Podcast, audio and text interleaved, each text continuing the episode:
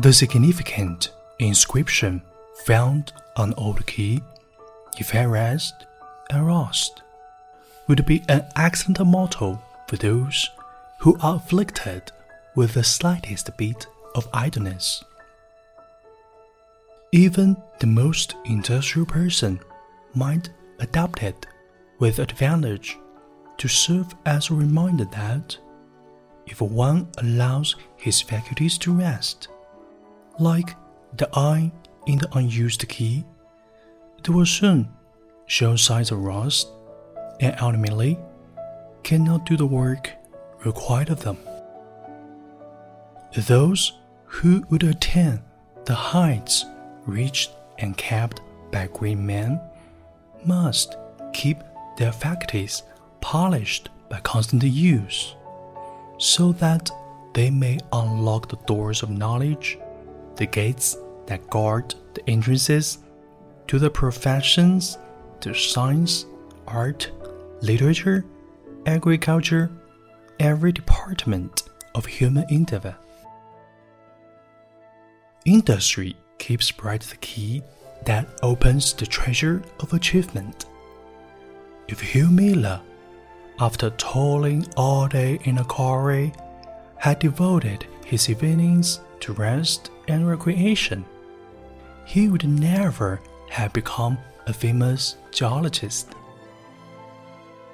The celebrated mathematician Edmund Stone would never have published a mathematical dictionary, never have found the key to science of mathematics if he had given his spare moments to idleness. Had the little Scotch lad, Ferguson, allowed the busy brain to go to sleep while he tended a sheep on the hillside instead of calculating the position of the stars by a string of bits. he would never have become a famous astronomer. Labor vanquishes all. Not inconstant, spasmodic, or you directed labor, but faithful, unremitting, daily effort toward a well directed purpose. Just as truly as eternal vigilance is the price of liberty, so is eternal industry the price of noble and enduring success.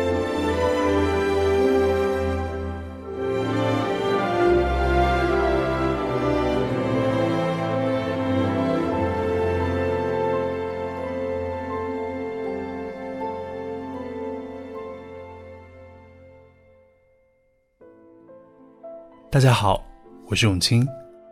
二零一三年十二月十日，我用 iPad 录下了为你读英语美文的第一期节目。If I rest, I rust。二零二一年十二月十日，再一次读这篇文章，依旧很有启发。希望用录音的形式记录下我这八年来的变化。最开始做节目的时候，既没有录音经验，也没有后期制作的经验。现在回听当时的声音，觉得非常青涩。那是我二十五岁时的声音。从二零一三年十二月十日起，每周三为你读英语美文，成为了我们八年来从不间断的约定。从完全没有录音经验，到越来越熟练。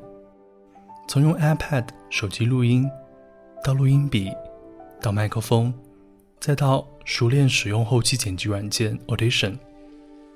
从我一个人，到冯静、肖宇、云浩、Sally、黄健、熊叔、滴滴、Wilson 等等几十位优秀小伙伴的加入，收听的人从一位到如今的遍布全国。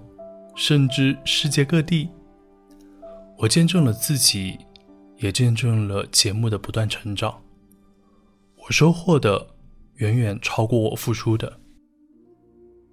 如今，我们依旧真诚的为你读英语美文，我们享受每一篇文章，享受每一次和作者对话的机会，珍惜每一次和你分享的机会。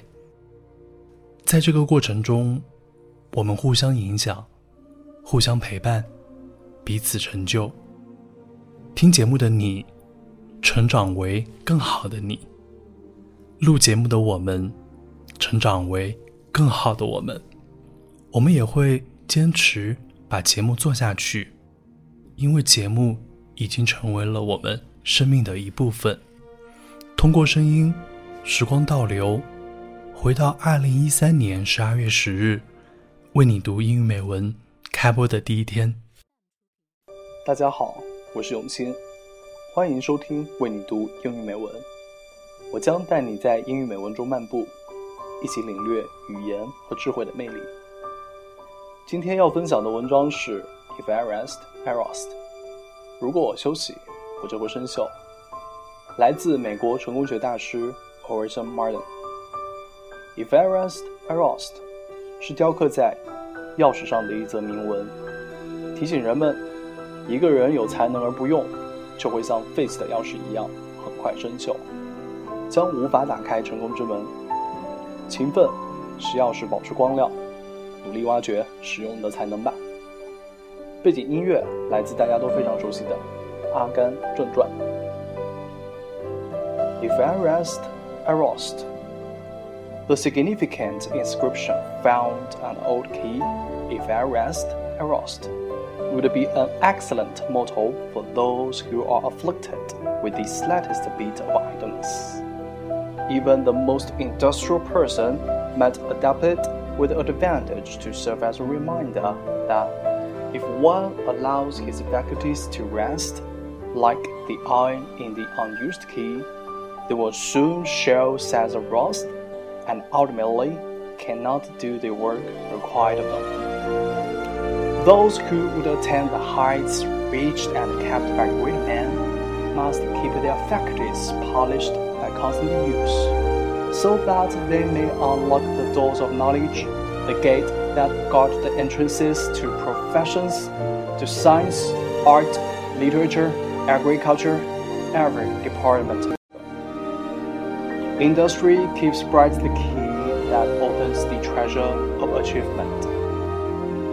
If Hugh Miller, after toiling all day in a quarry, had devoted his evenings to rest and recreation, he would never have become a famous geologist.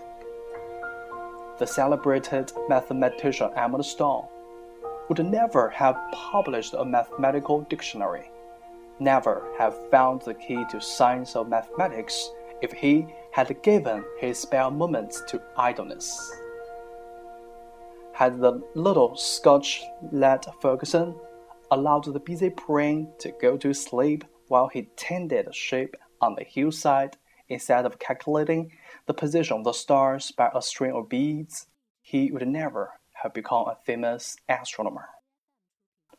Labor vanquishes all Not inconstant, spasmodic, or ill-direct labor, but faithful, unremitting daily effort toward a well-directed purpose. Just as truly as eternal vigilance is the price of liberty, so is eternal industry the price of noble and enduring success. 感谢您的收听，咱们下期节目再见。